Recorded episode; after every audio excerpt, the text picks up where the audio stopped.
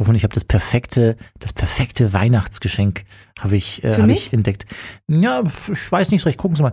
Ja, nee, vielleicht eher so für meinen, weiß nicht, für unseren Chef vielleicht. Gucken Sie mal. Der Bierbauchkalender 2023 mit Menschen äh, je- jeden Monat neuer Bierbauch, Frau Da, aber, da sind immer viele sehr pralle Bräuche. Ja, so gehört sich das doch auch. Oder wie haben Sie sich denn so einen typischen Bierbauch vorgestellt? Weiß nicht. Ja, schon richtig. Ist, aber ich weiß nicht, da würde ich dann doch lieber den Karpfenkalender bevorzugen. Und Peter fängt schon zu schreien, die armen Karpfen. Die armen Frauen, die sich so halbnackt ins äh, Wasser stellen Ja. mussten, um damit so einem kalten Fisch im Arm abgelichtet zu werden. Sie mal eine ganz persönliche Frage. Hatten Sie schon mal einen Bierbauch? Hat die schon mal einen Karpfen in der Hand? Achtung, die nachfolgende Sendung enthält explizite und nicht jugendfreie Inhalte. Attention, the following program contains sexual explicit material that may not be suitable for children. Parental discretion is advised. Ego FM. Völlig überzogen, der Podcast mit Hoffmann und Kollmann. Hoffmann und Kollmann. Ich bin eigentlich gar nicht da, Frau Hoffmann. Das muss man an der Stelle mal sagen. Ich bin zugeschalten heute. Ich dachte Ähm. schon, ich höre Stimmen in meinem Kopf. Ich bin heute, ich bin hier am Meer heute, Frau Hoffmann. Ja, darf, darf man das so sagen? Darf Weiß ich sagen, nicht, ob ne? man das darf. Ja. Da ist mein Ich- Neidfaktor Ja. ist auf jeden Fall ziemlich ja. hoch. Hören Sie mal. Ja, ich, ich lasse es sein. Ich lasse das Fenster zu, Frau Hoffmann. Ja. Wo sind Sie denn schon wieder? Ja, ich bin, ich bin hier heute an der, an der spanischen Küste bin ich heute, Frau Hoffmann. Ja. Sie besuchen unsere Kollegen. Ja, die, sind, die sind alle hier um mich rum. Wir waren hier heute auch schon äh, surfen, Frau Hoffmann. Ich habe nur zugeguckt, Surfen? keine Sorge. Laura Merlin-Katter, ganz liebe Grüße und danke, Ja. dass ihr den Herrn Kollmann, aufge von der alten Frau Hoffmann. Herrn Kollmann aufgenommen habt. Ja. Na toll. Es ist schön hier, Frau Hoffmann. Es ist, es ist so, so ruhig und so, ich weiß nicht, man, man, man kommt zu sich einfach mal und ähm, kommt mal auf andere Gedanken. Wie glücklich fühlen Sie sich gerade von einer, von einer Skala von 1 bis 10? Seit fünf Minuten nicht mehr so, weil Sie haben mich angerufen. Weil äh, ich habe nämlich jetzt gelesen, München gehört zu den glücklichsten Städten auf einer äh, Lebenszufriedenheitsskala. Da hat es Platz 2. ja. Spitzenreiter. Sind Sie gerade glücklich? Ich bin, ich bin, ich bin sackglücklich. Ja? Ja? also blauer Himmel, Sonnenschein, da können sie überhaupt nicht mithalten. Ich scheiß aufs Meer. ja, ich gehe mir gleich, geh mich gleich in den englischen Garten, stelle ich mich neben die Eisbachwelle. Frau Hoffmann, ich werde für Sie eine Kerze anzünden. Heute geht es nämlich noch nach Santiago de Compostela. Das ist so quasi der Wahlfahrtsort schlechthin für alle Jakobsbrüderinnen und Brüder. Ja, die aber laufen, Herr Kollmann. Die laufen. um mal schon hier jetzt so Sie ganz wi- kurz ja, zu vielleicht bin ich auch gelaufen, vielleicht das wissen Sie ja nicht. Ich glaube, Sie sind mit dem E-Bike, wenn dann fahren Sie dahin. Und da könnten wir ja, ist das jetzt eigentlich schon eine radiopreisverdächtige Überleitung zu unserer. Zu unserem Gast heute. Ach nee, Quatsch, wir reden ja über was ganz anderes. Sie sind, äh, Frau Hoffmann, ja, super vorbereitet. Ja, ja, ja, ja, ja. Sagen Sie mal, ich kann ja nichts sehen, ist der, ist der Rudi heute da? Sagen Sie doch dem mal kurz Bescheid. Rudi, kannst reinkommen. Rudi, komm schon. Ja, auch mit mir alleine. Fühl dich ruhig wohl. Ganz liebe Grüße von mir. Er kriegt noch eine Leberkässemmel fürs letzte Mal. Habe ich nie vergessen. Herr Kollmann sagt, du kannst nichts. Er, er hört sie nicht. Jetzt. Nein. Also in äh, wenigen Tagen geht's auch schon los, sozusagen an meinem Geburtstag, Herr Kollmann. Ja. Ich wollte noch da was anderes schaut sagen. die Welt Sie sind nicht so schnell, auf Frau mich. Hoffmann. Was Ja, denn? Sie schaut auf mich wahrscheinlich. Ja. Ich wollte noch was sagen. Ich bin am Meer, Frau Hoffmann, und es, ich habe eine Good News für Sie. Sie verbraten noch so Good News vor Ihren Nachrichten in Sie Ihrer bringen Sendung. mir ein Seepferdchen ja. mit. Lebend. Wellenenergie. Ja? Ja, hinter mir, die großen Wellen, die 4 Meter Wellen hier heute, haben Potenzial und könnten die Welt mehr als zweimal mit Strom versorgen, wenn man sie richtig einfangen würde. Die Energie der Wellen. Wenn es jemand könnte und tun würde. Es gibt ein erfolgreiches Pilotprojekt in Australien. Die haben das jetzt ertestet und äh, werden das jetzt hoffentlich als großer Marktführer über die Welt verbreiten, Frau Hoffmann. Da müssen wir uns keine Gedanken mehr machen um ihre Nachtlampe. Lampe. die Ja? können nicht nur Kängurus und Wallabies, die können auch Wellen. Ja, das Die stimmt. Australier. Nicht schlecht. Ähm, Herr Kollmann, neben mir übrigens äh, sehe ich im anderen Studio. Schade, dass Sie nicht da sind, ne? Das sind die Sportis. Sportfreunde Stille Die sind Sportfreunde da. Stille Ach, sind da. Schöne Grüße an Peter und Co. Ja, mit denen gehe ich gleich noch was trinken. Ähm, aber worauf wollte ich jetzt wirklich hinaus? Ach so, genau, auf meinen Geburtstag, Herr Kollmann. Ja, ach Mensch, Frau Die. Welt schaut auf mich. Nicht wirklich, sondern die schaut nach Katar. Richtig, denn am Montag geht's los. Sie haben ja am Sonntag Geburtstag, 20. Ne? Habe ich mir richtig eingetragen in Ist meinem das nicht der? Tag, wo es auch losgeht, am Sonntag? Ja, Montag geht's los, Frau Hoffmann. Montag, der 21. November. Vielleicht ist das die Eröffnungsfeier. Ich gucke es mir auf jeden Fall nicht an. Ich boykottiere das Ganze. Sagen Sie mal. Doch. Ich gucke ja eh kein Sie Fußball, Herr. Ja, gut, ich auch nicht, habe ja, ich hab ja eh keine Ahnung. Wir, ja? werden, wir werden wieder gezwungen, so wie es immer ist, Frau Hoffmann. Nix. Ja. Wir freuen uns sehr, dass wir heute jemanden zu Gast haben, mit dem wir mal ein bisschen äh, im Vorfeld äh, über diese WM sprechen können, die ja schon sehr in der Kritik steht. Hoffmann und Kollmann. So, jetzt aber mal im Ernst. Ego FM. Schöne neue Radiowelt. Dass ähm, wir zwei hier keine großen Fußballpros sind, das wissen alle. Wir haben halt wenig Schimmer und verfolgen die wenigsten Spiele, bis dann aber doch alle vier Jahre so eine WM um die Ecke kommt und auch wir in Deutschland Trikots vor dem Fernseher sitzen und mitfiebern. In diesem Jahr aber mit fettgerümpfter Nase, weil die Fußball-WM in einem Land stattfindet, was von Menschenrechten oder Fußballkultur extrem weit entfernt ist. Katar. Was zur Hölle hat sich auch Ex-Fußballprofi und Gründer von Viva Con Agua Benjamin Adrian gedacht und ist für eine Pro7-Dokumentation nicht nur in den Wüstenstaat gereist, sondern hat auch mit Fußballstars und Whistleblowern gesprochen. Benjamin, schön, dass du Zeit für uns gefunden hast. Schönen guten Tag, hallo. Hallo, grüß dich. Benjamin, kann eine WM nach dieser in Katar noch immer ein faires, freundschaftliches Miteinander symbolisieren? Oder hat vielleicht sogar der komplette Sport jetzt dafür die rote Karte bekommen? Was ist da deine Meinung zu? Nein, der ganze Sport hat natürlich nicht die rote Karte bekommen. Der Sport wird gespielt auf den äh, Plätzen auf der ganzen Welt. Die haben nichts mit Fußballstadien oder Funktionären zu tun, sondern das sind die Bolzplätze. Das sind die Plätze hier äh, in meiner Nachbarschaft vor dem Township. Das ist auf der Straße, wo Kinder den Ball rausholen. Das ist der Sport und der kann natürlich nicht die rote Karte bekommen, nur weil die FIFA ein korrupter Haufen ist, wenn ich das so salopp sagen darf. Ähm, von daher muss man das ganz deutlich auch differenzieren und ähm, der Fußball hat Transform transformative Kraft, ist eine positive gesellschaftliche Möglichkeit insgesamt bringt so viele Menschen zusammen, vermittelt Werte und äh, trägt einfach dazu bei, dass ähm, viele, viele Kinder auf dieser Welt und überhaupt Menschen auf dieser Welt freudvoll zusammenkommen. Und deswegen sollten wir, sollten wir hier nicht den Fußball schlecht reden, sondern sollten einfach den Finger in die Wunde legen, wo es den Finger in die Wunde zu legen gilt. Und das ist zum einen bei der FIFA und äh, bei der Vergabe äh, in allererster Linie ähm, und in zweiter Linie natürlich dann auch in einem Land wie Katar, äh, wo man dann einfach auch jetzt einfach aufmerksam wird äh, über, über das, was vor Ort einfach Status quo ist in Sachen Menschenrechte. Da ist Katar aber nicht alleine, sondern da gibt es auch Nachbarländer wie den Iran oder Saudi-Arabien grundsätzlich. Und äh, da darf man auch nicht den Fehler machen, jetzt nur den Finger auf Katar zu zeigen, sondern da muss man die Probleme auch in einem äh, größeren Kontext betrachten. Mhm. Das hätte man wahrscheinlich aber auch schon Jahre vorher machen können. Jetzt liegt aber gerade das Medieninteresse auf Katar. Ähm, steht bei vielen Ländern auch in der Kritik, die Menschenrechte zu missachten, wie du auch schon sagst, auch die Nachbarländer. Bevor wir zu der Antwort kommen, warum genau bekommt so ein Land die Zusage für den Austragungsort? Erstmal, wie läuft denn so eine Vergabe ab? Welche Kriterien müssen erfüllt werden und hat Katar sie erfüllt?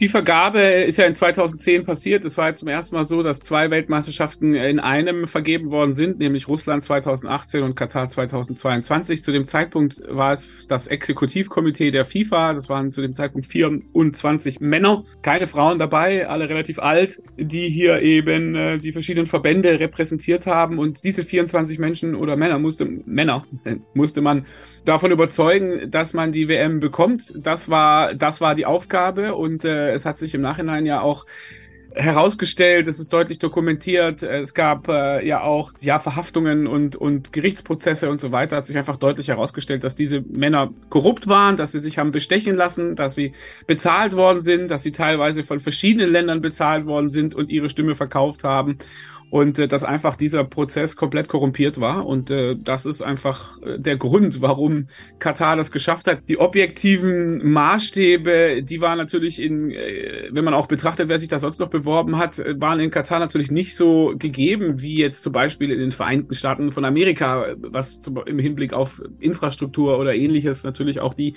die die Hitze, Menschenrechte und so weiter und so fort. Von daher haben da natürlich dann Dinge eine Rolle gespielt, die mit der tatsächlichen tatsächlichen Vergabe und mit den tatsächlichen Kriterien und Richtlinien der Vergabe eben ja damit nichts zu tun haben. Mhm. Was wir uns jetzt fragen, zwölf Jahre ist es ja mittlerweile her seit dieser Vergabe. Ähm, es hagelt von allen Seiten Kritik. Katar wäre der falsche Ort eben für diese WM. Mal ganz dumm gefragt, war das nicht abzusehen, dass das passiert und dieser schwarze Schatten über dieser WM hängen wird? Ja, im Zweifel ist es diesen 24 Exekutivkomitee-Mitgliedern egal. Die haben damals die Millionen kassiert, die Geschenke kassiert, die sind fein raus. Äh, klar, teilweise sind sie verknackt worden ähm, oder haben irgendwie lebenslange Sperren bekommen, aber bestimmt haben viele von denen auch die, die, die, die, die, die Gelder, die sie damals für sich und für ihre Verbände akquiriert haben, eben mittlerweile auch schon verwendet und ausgegeben für sich. Von daher, äh, es ist ja auch in Katar nicht zum ersten Mal, dass es passiert ist. Ähm, wir erinnern uns an Deutschland, auch da dürfen wir nicht nur mit dem Finger auf andere zeigen. Wir hatten auch eine Weltmeisterschaft. Äh, vor kurzem sind Gerichtsverfahren eingestellt worden, weil sie verjährt sind. Wir erinnern uns an eine, Zahlung von sechs, etwa 6 Millionen Euro ungeklärterweise von Franz Beckenbauer an äh, äh, Bin Haman und so weiter und so fort. Von daher ist es ja nicht die erste Weltmeisterschaft, die verkauft worden ist. Und diese Men Männer, die das damals entschieden haben, denen ist es wahrscheinlich egal, ob da jetzt ein schwarzer Schatten auf Katar liegt. Die, die sind im Zweifel in Rente oder haben jetzt damit auch nichts mehr zu tun und scheren sich nicht um das, wie die FIFA dasteht oder wie die Weltmeisterschaft dasteht, sondern haben ja schon damals auch nur auf ihre eigenen Interessen geguckt. Von daher, ja, ist, ist das wie so häufig, dass die Leute, die die Entscheidung treffen und den Schaden verursachen, nachher unter dem Schaden nicht mehr leiden müssen. Das ist ja häufig in unserer Welt das Problem und so ist es auch in diesem Fall. Mhm. Mhm. Du hast dich hinter das Ganze hintergeklemmt und zwar in einer Dokumentation, die heißt das Milliardenspiel, die verkaufte WM und ähm, ist auch nachzusehen seit dem 7. November in der Pro7 Mediathek. Erzähl uns bitte von deiner Reise und erstmal vielleicht dein Stopp in Zürich in der FIFA-Zentrale. Ja, in der FIFA-Zentrale, gut, da haben wir angeklopft, aber sind da nicht reingekommen. Wir haben da eine offizielle Anfrage gestellt. Ja, Pro7 hat die gestellt. Ich finde es auch echt äh, sehr interessant, dass die FIFA tatsächlich eine offizielle Anfrage von Pro7 monatelang komplett unbeantwortet lässt natürlich musste mein, mein, Redakteur Jakob natürlich auch die Fragen vorab schon schicken und er hat natürlich so Fragen gestellt wie, wie kommt zum Beispiel Gianni Infantino dazu, sich öffentlich so zu äußern, dass nur drei Menschen gestorben sind auf WM-Baustellen? Auf welchen Quellen fußt diese Annahme? So, das sind natürlich äh, Fragen, die die FIFA einfach auch gar nicht beantworten kann, ja, und die sie so in Verlegenheit bringt, dass sie dann lieber gar nicht antworten, ja, also so, äh, so schätze ich das ein und am Ende standen wir vor der FIFA-Zentrale und zumindest bin ich mal, bin ich mal so reingelaufen und habe zumindest mal mal gefragt, ob unsere E-Mails angekommen sind. Das wurde soweit bestätigt und es wurde uns in Aussicht gestellt, dass sich da auch noch jemand meldet. Bislang ist das nicht passiert.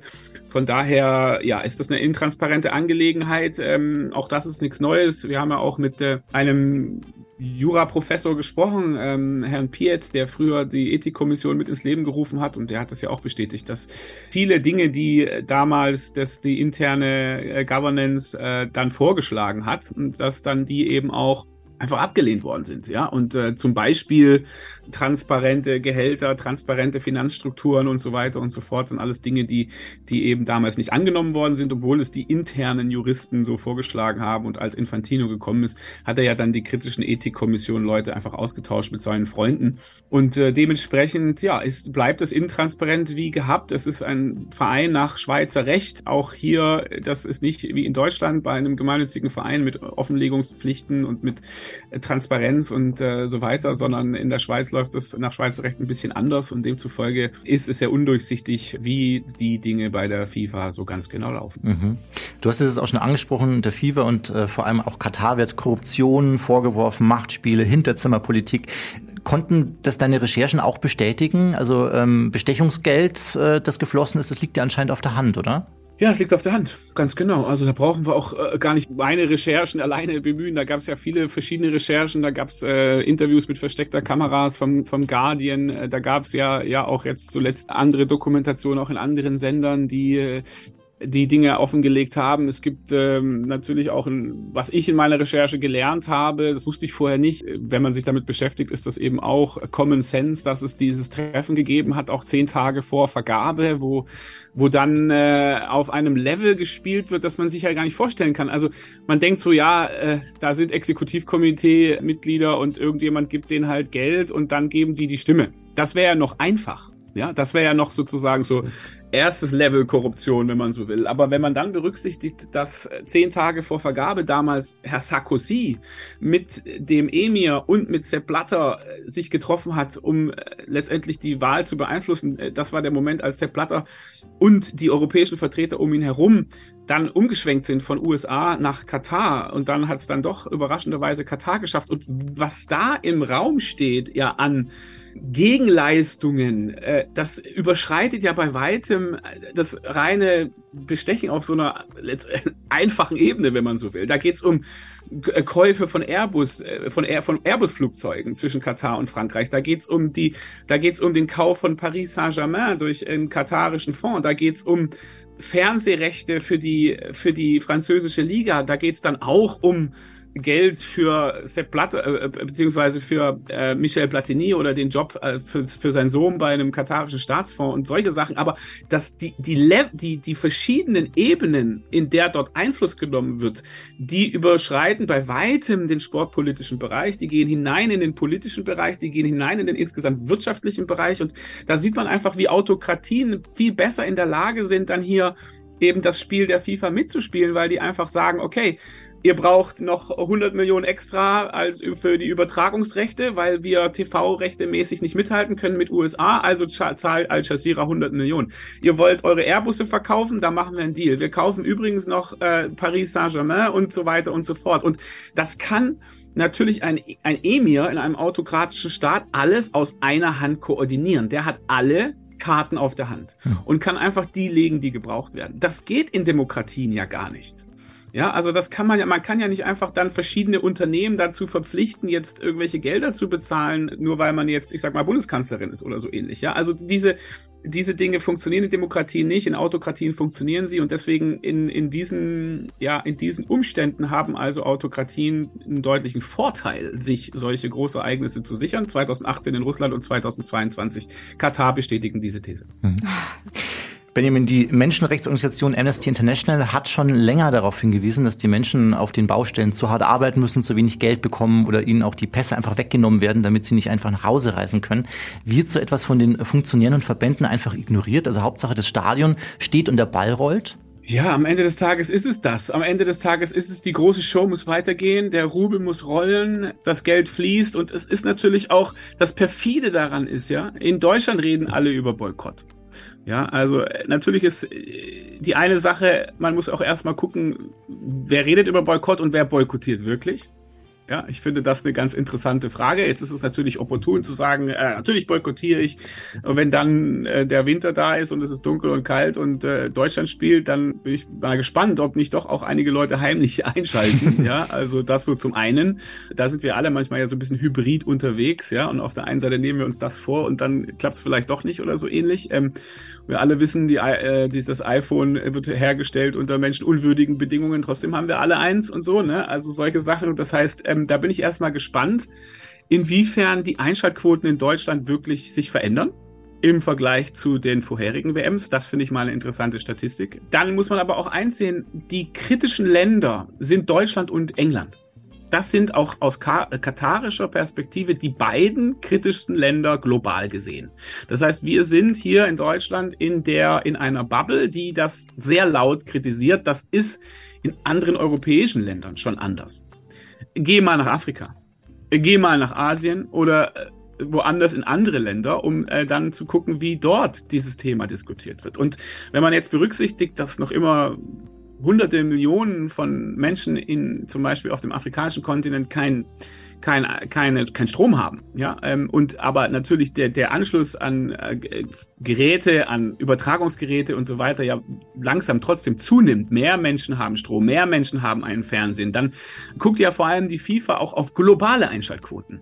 Und ob dann wirklich die Einschaltquoten nicht nur in Deutschland, sondern vor allem auch global wirklich geringer sind als in der Vergangenheit, das wage ich zu bezweifeln. Ich gehe eher davon aus, durch die insgesamte Entwicklung der, in den die letzten vier Jahren seit der, seit der Weltmeisterschaft, was Menschen überhaupt angeht, die die Möglichkeit haben, das zu gucken, dass wir wieder vermutlich Einschaltquotenrekorde bei dieser WM äh, erzielen werden. Nicht wir, sondern die FIFA. Und äh, dementsprechend ist es auch so ein bisschen, das habe ich auch vor Ort so gehört, dass sie sagen, ach, ihr Europäer, ja, la, lasst doch reden. Ja, wir gucken auf die ganze Welt, wir, wir haben eine globale Audienz wenn es dann aus einzelnen Ländern so ein bisschen kritische Stimmen gibt, dann interessiert uns das eben auch nur in diesem Maßstab. Ja, mhm. also das sind so, das sind so interessante Fragen. Das also perfide, das perfide also äh, meine ich äh, damit, dass obwohl das alles so skurril scheint, könnte es sein, dass es für die FIFA trotzdem aufgeht. Mhm. Weil die, Invest die, die Sponsoren sind dabei. Habt ihr von irgendeinem Sponsor gehört, der nicht mitmacht? Mhm. Coca-Cola bezahlt wieder und so weiter und so fort. Alle anderen zahlen das Geld und äh, dementsprechend, ja, ist es für die FIFA vermutlich am Ende des Tages wieder ein gutes Geschäft. Benjamin, dann bleiben wir doch mal kurz bei diesem Boykott. Würdest du also sagen, also wenn wir jetzt sagen, aufrufen würden, na, jetzt boykottieren wir, indem wir nicht gucken. Also ein Philipp Lahm sagt ja auch, ich fahre nicht Äh, ich fliege nicht nach Katar, aber der guckt ja auch. Ja, also ich meine, sagst du jetzt, äh, der ähm, Boykott, der funktioniert ist, wir schalten nicht ein, wir gucken uns die WM nicht an. Na, wenn äh, alle die WM boykottieren, dann ist es ein wirks wirksames Mittel. Jetzt muss man gucken, es gibt keinen einzigen Spieler bei der Weltmeisterschaft, wo man gehört hat, der fährt da nicht hin. Auf der ganzen Welt gibt es keinen einzigen Spieler oder Verband, der sagt, ich mache da nicht mit. Das ist doch schon mal interessant. Das heißt, mhm. das ist doch mal, das wäre doch mal das allererste Level, dass die Verbände sagen, wir machen nicht mehr mit, wir fahren da nicht mehr hin. Passiert aber nicht. Macht keiner. So, dann kann man sagen, jetzt, wenn wirklich alle Menschen äh, den Fernsehen dann da ausschalten und nicht gucken, das wäre auch ein sehr starker Hebel.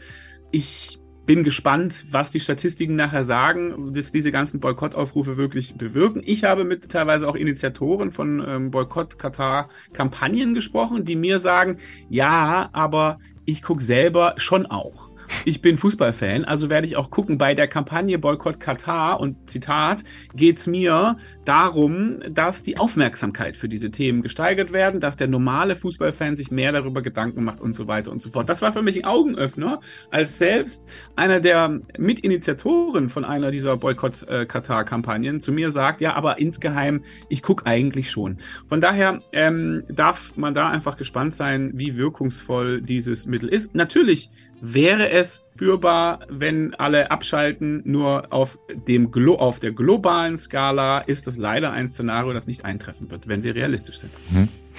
Jetzt hat die FIFA sich ja sogar mit einem Brief an die Teilnehmer gewandt und dafür plädiert, dass der Fußball und eben nicht politische Debatten im Mittelpunkt ähm, dieses Turniers stehen sollen. Denkst du, hat die FIFA die Kritik, also diese Politisierung seitens Sportlern, Fans und auch der Bevölkerung so ein kleines bisschen unterschätzt?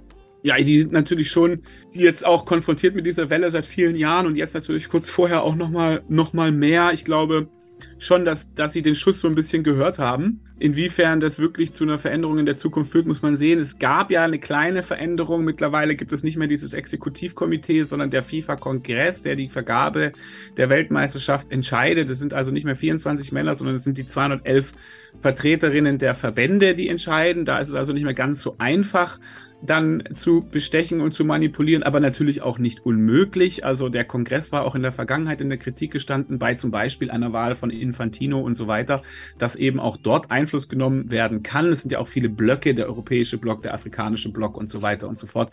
Da kann man also schon auch äh, Stimmen äh, letztendlich manipulieren und kaufen. Nicht mehr so einfach wie vorher, aber unmöglich ist es nicht.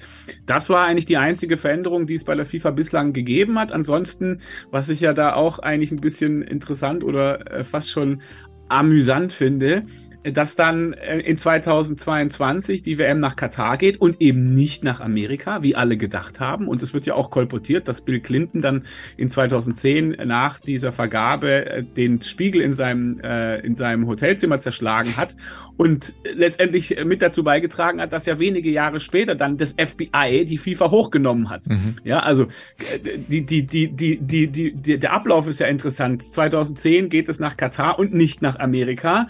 Es wenige Jahre später kommt dann also das lässt das FBI alles hochfliegen und wo findet die nächste Weltmeisterschaft statt? Unter anderem in Amerika. Also ähm, diese Zusammenhänge sind dann schon, schon auch interessant und ähm, demzufolge man äh, ist es ja auch bekannt, dass 2013 sich China für die Weltmeisterschaft ja bewirbt und die Vergabe ist, glaube ich, da noch nicht endgültig entschieden. Von daher freue ich mich auf die interessanten Debatten, die wir haben werden, wenn die Weltmeisterschaft 2030 tatsächlich in China stattfindet. Benjamin etwas, worüber ganz Social Media sowieso diskutiert, weil äh, er zitiert wird, also der katarische WM-Botschafter und ehemalige Fußballnationalspieler Khalid Salman, der äh, vergleicht nicht nur Frauen mit Süßigkeiten, der sollte auch zur Sicherheit der LGBTIQ-Community ein Statement geben und sprach in Bezug auf Homosexualität von einem geistigen Schaden. Das Interview, das wurde auch sofort abgebrochen. Wie beurteilst du denn die Situation und die Sicherheit der Queer-Community in Katar? Ich glaube, die Menschen, die äh, LGBTQI dort jetzt einreisen im Rahmen der Weltmeisterschaft, ich glaube nicht, dass die vor staatlicher Repression sich äh, sorgen müssen. Ich glaube, da ist Katar sozusagen schlau genug, um hier nicht weiter Öl ins Feuer zu gießen. Ich bin mal gespannt, ob es, also die sagen ja auch immer, ja, natürlich sind alle herzlich willkommen, müssen halt unsere Kultur respektieren. Unsere Regeln respektieren. Ja. Ist es so. erlaubt, dass zwei Männer sich auf der Straße küssen. So, das, da geht's ja schon los, genau. Ich, es könnte ja auch sein, also äh, wenn ich LGBTQI-Aktivistin wäre, dann würde ich dahin fahren und nicht mich nur so nebenbei beiläufig mal küssen, sondern ganz andere Formen von Protesten machen und dann darf man, dürfte man mal gespannt sein, wie sie darauf reagieren. Also das wäre schon interessant, ob es zu solchen Protesten kommt und wie sie damit dann umgehen. Ansonsten glaube ich, dass eben jetzt, ich sag mal, das normale beiläufige Küssen, wie das im Alltag stattfindet auf der Straße, sollte das dazu kommen, ähm, glaube ich nicht, dass da die katarischen äh, Sicherheitskräfte eingreifen werden. Ich glaube, da sind sie besonnen genug und sind auch bewusst, sich bewusst über die Öffentlichkeit, die sie da jetzt eben haben und dass sie da auch keinen weiteren Schaden für sich letztendlich anrichten wollen. Also da bin ich eigentlich hoffnungsvoll, dass es eben, dass eben dort alle sicher sind, die äh, sich jetzt dorthin begeben. Und ähm, ja, das, ich kann das nicht bestätigen. Ich, ich kann das nur wiederholen, was vor Ort mir mitgeteilt worden ist. Und, und ich, ich, ich kenne das ein bisschen aus dem afrikanischen Kontext, wo auch natürlich kulturell Homosexualität und nicht, nicht gern gesehen ist, Homophobie vorherrscht. Ich kann das aber nicht beurteilen. Ich, ich, das ist nur das, was, was vor Ort mir so gesagt worden ist. Ich fand es interessant, äh, dass äh, auf den katarischen Straßen man sehr viele Männer sieht, die Händchen halten. Viel mehr als das in, in Deutschland der Fall ist. Und das ist so auffällig. Und dann guckt man so ein zweites Mal hin und stellt fest, okay, das ist einfach eine Freundschaftsgeste. Ja? Also die Körperlichkeit zwischen Männern, ob das dann Küsschen, Küsschen oder Händchen halten oder, oder, oder, ist eigentlich ersten Moment für unsere Augen überraschend groß das kennen wir so nicht. Wir haben da eher eine größere Distanz und dort, wie gesagt, Händchen halten, ganz normal. Und man denkt sich so, hä? Ist es nicht verboten? Und dann stellt man fest, ach so, das ist eigentlich nur eine Freundschaftsgeste. Okay. Das eine kleine Beobachtung aus den Straßen Dohas.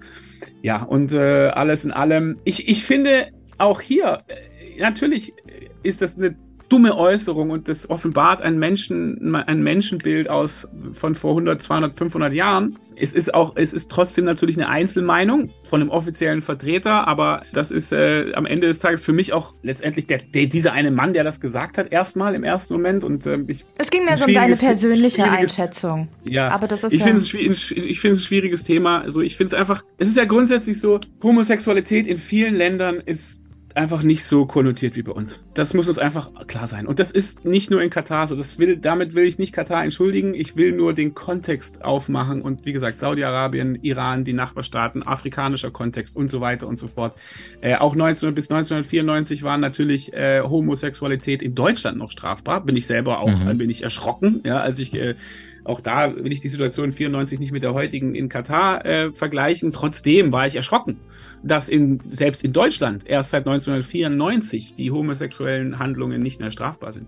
Zum Schluss noch ganz kurz ein Blick in die Zukunft. Wie kann man denn die Vergabe von WM-Austragungsorten überhaupt noch bewerten? Also als Fan, als Zuschauer und vor allem auch als Sportler. Das, das Wichtigste ist es, dass die Vergabe von Großereignissen gekoppelt wird an Rahmenbedingungen in Bezug auf Menschenrechte. Damit kann man einen Hebel kreieren. Wenn man wirklich sagt, wir vergeben vergeben Olympische Spiele, wir vergeben Weltmeisterschaften eben immer in Bezug auf Menschenrechte auch. Jetzt ist es nur nicht so einfach, weil wenn man sagt, wir geben es nur an lupenreine Demokratien, davon gibt es nicht so viele. Ja?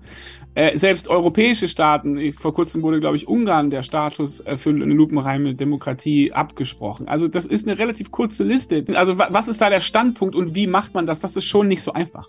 Ja, also wenn man hingeht und sagt, ja, nur noch lupenreine Demokratien, dann wird es kein afrikanisches Land sein, dann wird es, dann, dann gibt es ganz viele Länder, die dann da rausfallen. Also ist ja schon die Frage, wo setzt man das an?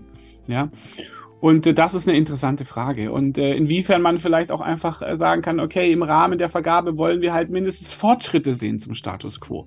Oder äh, wie auch immer man das macht. Es ist keine einfache Aufgabe, aber wir sollten auch nicht so blauäugig sein, äh, dass man jetzt Weltmeisterschaften nur noch in diesen wenigen lupenreinen Demokratien abhalten kann. Das wäre auch eine elitäre Sicht der Dinge. Und deswegen ist es natürlich schwierig, aber sicherlich muss die Vergabe und die Richtlinien, die müssen auf müssen in Beziehung gesetzt werden zu Menschenrechten, mal ganz grundsätzlich.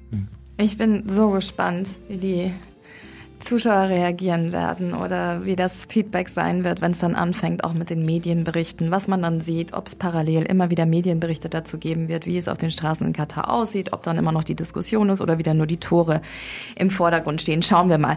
Benjamin, wir haben noch gar nicht gesagt, wovor, von wo du uns überhaupt zugeschalten bist, von Kapstadt. Und deswegen würden wir gerne noch über dein anderes Herzenskind sprechen, Viva Con Agua. Wie sieht's denn da aktuell aus? Ihr hattet bestimmt auch viel zu kämpfen während der Pandemie. Wie sieht es mit der Unterstützung aus? Ähm, was ist da gerade bei euch geplant? Was sind die neuen Ziele? Ja, alles in allem war das natürlich eine schwierige Zeit. Äh, für alle ist auch immer noch eine schwierige Zeit. Natürlich, die, die Pandemie hat aufgehört, Krieg in Europa hat angefangen, Inflation, alles was dazugehört. Äh, wir sehen auch weltweit, auch in den Projekten natürlich schwierige Situationen. Jetzt reden alle über Katar, keiner redet über Uganda. Dort haben wir gerade einen, äh, einen Ebola-Ausbruch, der dort stattgefunden hat. Unsere Projektreise letzte Woche konnte da nicht stattfinden, weil die Gesundheit vor Ort ja, gefährdet ist, nicht nur irgendwo in den dörflichen Regionen, sondern auch in der Hauptstadt Kampala. Wir haben seit vielen Jahren Projekte in Äthiopien. Dort ähm, einige informierte Menschen wissen über die verheerende Situation in Bezug auf den Krieg im, im Norden. Ähm, es ist eine der schlimmsten Dürren seit Jahrzehnten. Das sind alles Themen, die sind nicht so richtig auf dem öffentlichen Radar, gerade in Zeiten von Corona, gerade in Zeiten von Inflation. Da geht es jedem auch mehr und mehr um sein eigenes Wohl und viele wirklich auch große Krisen, die sind eigentlich gar nicht mehr so richtig in der Öffentlichkeit. Und damit haben wir schon zu kämpfen. Das ist schon etwas, wo wir immer wieder versuchen, auch die Aufmerksamkeit drauf zu legen, weil wir vor Ort Teams haben, weil wir vor Ort Projekte haben, weil wir es mitbekommen, was vor Ort einfach die Situation ist. Und ähm, dem, dementsprechend brauchen wir immer wieder auch da Unterstützung für die Projekte. Gerade jetzt an Weihnachten ähm, kann man ja mit seiner Spende äh, tatsächlich auch dazu beitragen, dass die Situation in den Projektgebieten, zum Beispiel in Uganda oder in Äthiopien oder natürlich auch hier in Südafrika, sich verbessert. Wir arbeiten da täglich dran, dass das Menschenrecht auf Wasser eben da auch gesichert ist. Okay, also bei Viva Con Agua einfach auf eure Seite gehen, spenden. Das geht, man kann viele Sachen machen, man kann spenden, das ist ganz einfach und ansonsten jede Idee ist bei uns herzlich willkommen, ob man sich ehrenamtlich engagieren will oder irgendeine andere Idee hat. Davon lebt Viva Con Aqua. Es ist eine Plattform, wo alle mitmachen können. Und äh, wir machen das ja trotz der schwierigen Situation in den Projektgebieten eben viel auch mit Musik, mit Kunst, mit Sport. Also es darf auch Freude bereiten, wenn man bei Viva Con Aqua mitmacht. Von ich daher sagen. wollte ich gerade willkommen dabei zu sein. Ja, wollte ich gerade ansprechen, ganz viele Künstlerinnen und Künstler, die sich da immer wieder äh, dran auch beteiligen. Was sind denn die aktuellen Projekte? Wer ist da momentan ganz vorne mit dabei? Vor allem, wenn wir mal Konzerte ansprechen, über die man ja auch quasi dann helfen kann vor Ort. Ja, wir haben viele Unterstützerinnen natürlich über viele, viele Jahre auch. Ähm, und wenn du jetzt Künstler ansprichst, dann, äh, dann ist da natürlich jetzt Bela B., den ich jetzt gerade erst äh, wieder gesehen habe, der ja auch seit vielen, vielen Jahren auch in unserer Stiftung mit dabei ist. Clouseau war vor kurzem ähm, wieder mit seinem Water is a Human Right Schild äh, dabei und viele, viele mehr. Natürlich Jan Delay, ähm, der jetzt auch bei der Villa Viva sehr stark involviert ist, einem neuen interessanten Projekt in Hamburg. Also da gibt es sehr, sehr viele Künstlerinnen, die immer wieder mitmachen. Bekannte Namen, aber darum geht's am Ende ja gar nicht.